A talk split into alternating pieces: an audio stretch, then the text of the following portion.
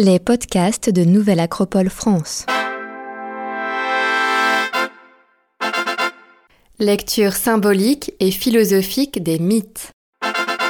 Le voyage initiatique d'Ulysse. Une série en 14 épisodes hebdomadaires. Épisode 2. Les Kikones.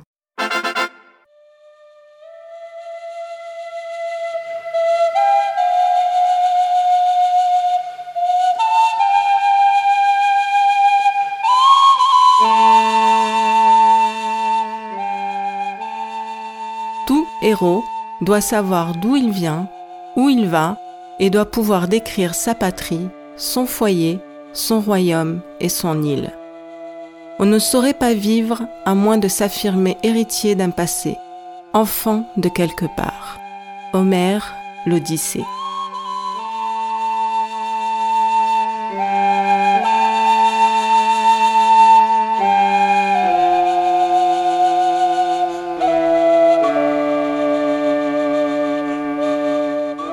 Quel est cet homme couvert du sang des Troyens, ce guerrier sauvage et rusé qui massacre à tour de bras, qui réussit à tromper ses ennemis avec le fameux cheval de bois raconté par Homère dans l'Iliade?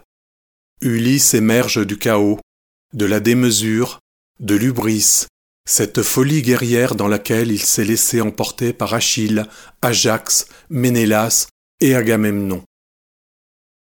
Les yeux effrayés des centaines de guerriers troyens dont il a pris la vie le hantent. Sa conscience est lourde. L'Odyssée sera sa rédemption.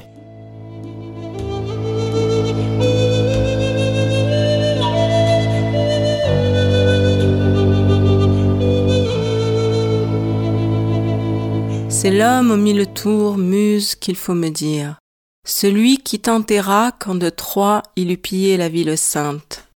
Celui qui visita les cités de tant d'hommes et connut leur esprit.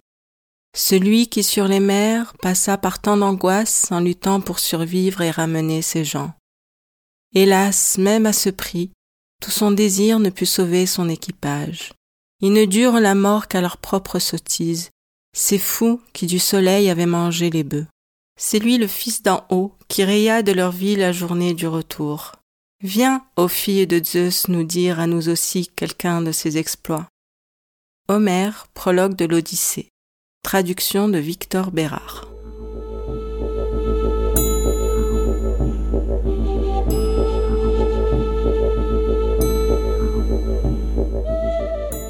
Après dix ans passés à guerroyer contre les Troyens, Ulysse, vainqueur, s'apprête à rentrer chez lui sur son île d'Ithaque dont il est le roi. Son épouse Pénélope l'attend et son fils Télémaque ne cesse de le rechercher. Tous deux sont convaincus qu'il est toujours en vie.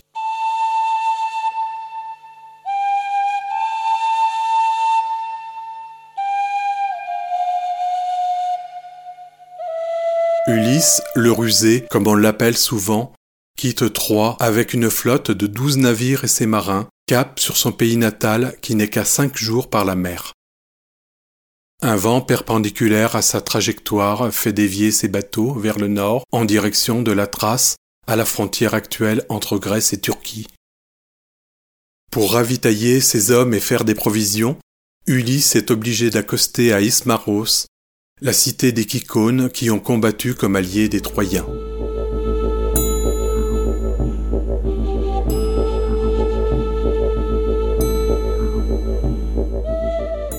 En partant d'Ilion, le vent qui nous portait nous mit sous l'Ismaros, au pays des Kikones. Là, je pillai la ville et tuai les guerriers. Et lorsque sous les murs on partagea les femmes et le tas de richesses, je fis si bien les lots que personne en partant n'eut pour moi de reproche. Alors j'aurais voulu que nous songions à fuir du pied le plus rapide, mais ces fous refusèrent. Le vin qui de là, et les moutons qu'on égorgea sur cette plage, et les vaches cornues à la démarche torse, cependant qu'à grands cris, nos kikones couraient appeler leurs voisins.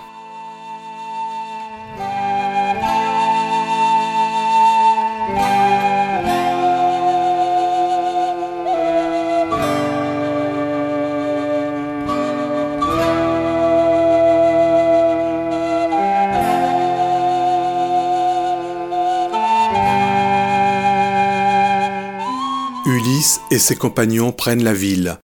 L'ivresse des combats ne les a pas quittés. Comme dans un prolongement de la guerre de Troie, ils massacrent les habitants et pillent la ville. Malgré tout, Ulysse épargne un prêtre d'Apollon et sa famille qui, pour le remercier, lui fournit une grande quantité de vin.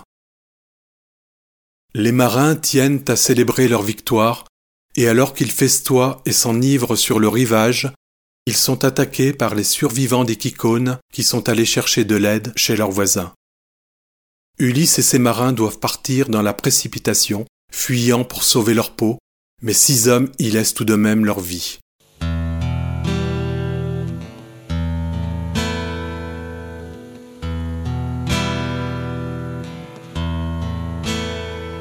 Tant que dure l'aurore et que grandit le jour sacré, nous résistons sans plier sous le nombre.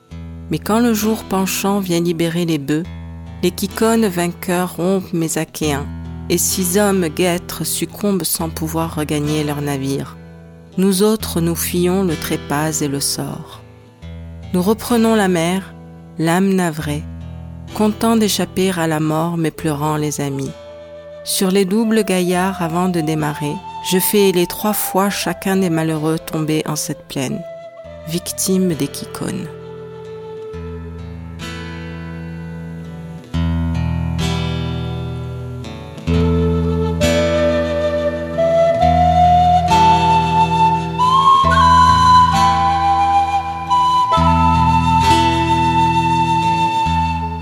Zeus veille, et pour notre héros ce n'est que le début de sa mise à l'épreuve.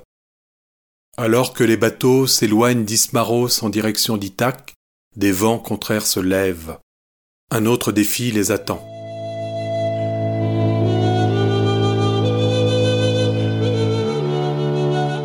Dans cette première épreuve, Ulysse subit un double échec. Non seulement il perd six de ses hommes, mais surtout il a perdu le contrôle de son armée qui refuse de quitter Ismaros immédiatement après le sac de la ville.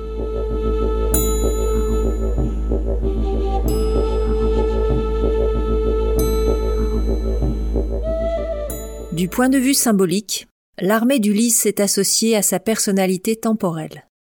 Ce sont ses propres moyens matériels, ses pulsions, ses désirs qui prennent le dessus et échappent à sa volonté. Les douze navires sont sans doute une allégorie du zodiaque, cette partie du ciel que le héros doit conquérir pour accomplir son destin céleste. Le vent contraire à sa trajectoire en quittant Troie indique le nord. Dans la géographie sacrée, cette orientation signifie les origines, la nuit féconde où prend racine l'arbre de la destinée. Dans son début de parcours, Ulysse est confronté à sa nuit intérieure, aux ombres de son passé qu'il doit abandonner. Le destin le pousse à l'échec dans son propre nord, afin qu'il prenne conscience de ses limitations et de ses empêchements. Ici commence le parcours initiatique du héros qui, au gré des étapes, va devoir accepter de tout perdre, en commençant par son orgueil. Le dépouillement, la perte de l'ancienne peau, constitue la première phase de toute démarche initiatique.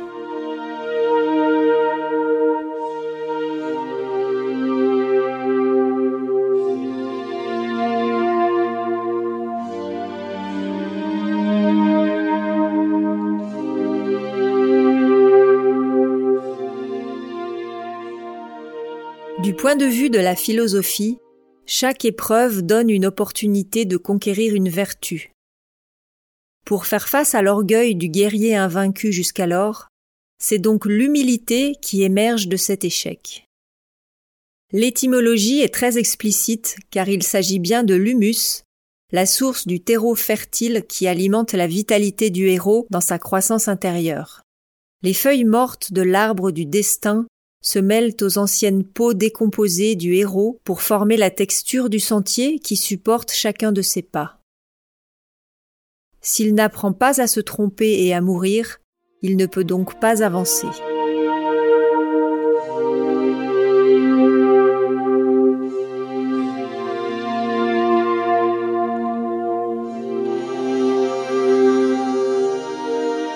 Ulysse a repris la mer. Alors qu'il se dirige de nouveau vers Ithaque, un vent terrible se lève. la tempête durera neuf jours et poussera la flotte vers le sud. Pour sa prochaine épreuve, Ulysse sera contraint d'accoster chez le Lotophage au nord de l'Afrique selon Victor Bérard. Mercredi prochain, ne manquez pas la suite des aventures initiatiques d'Ulysse.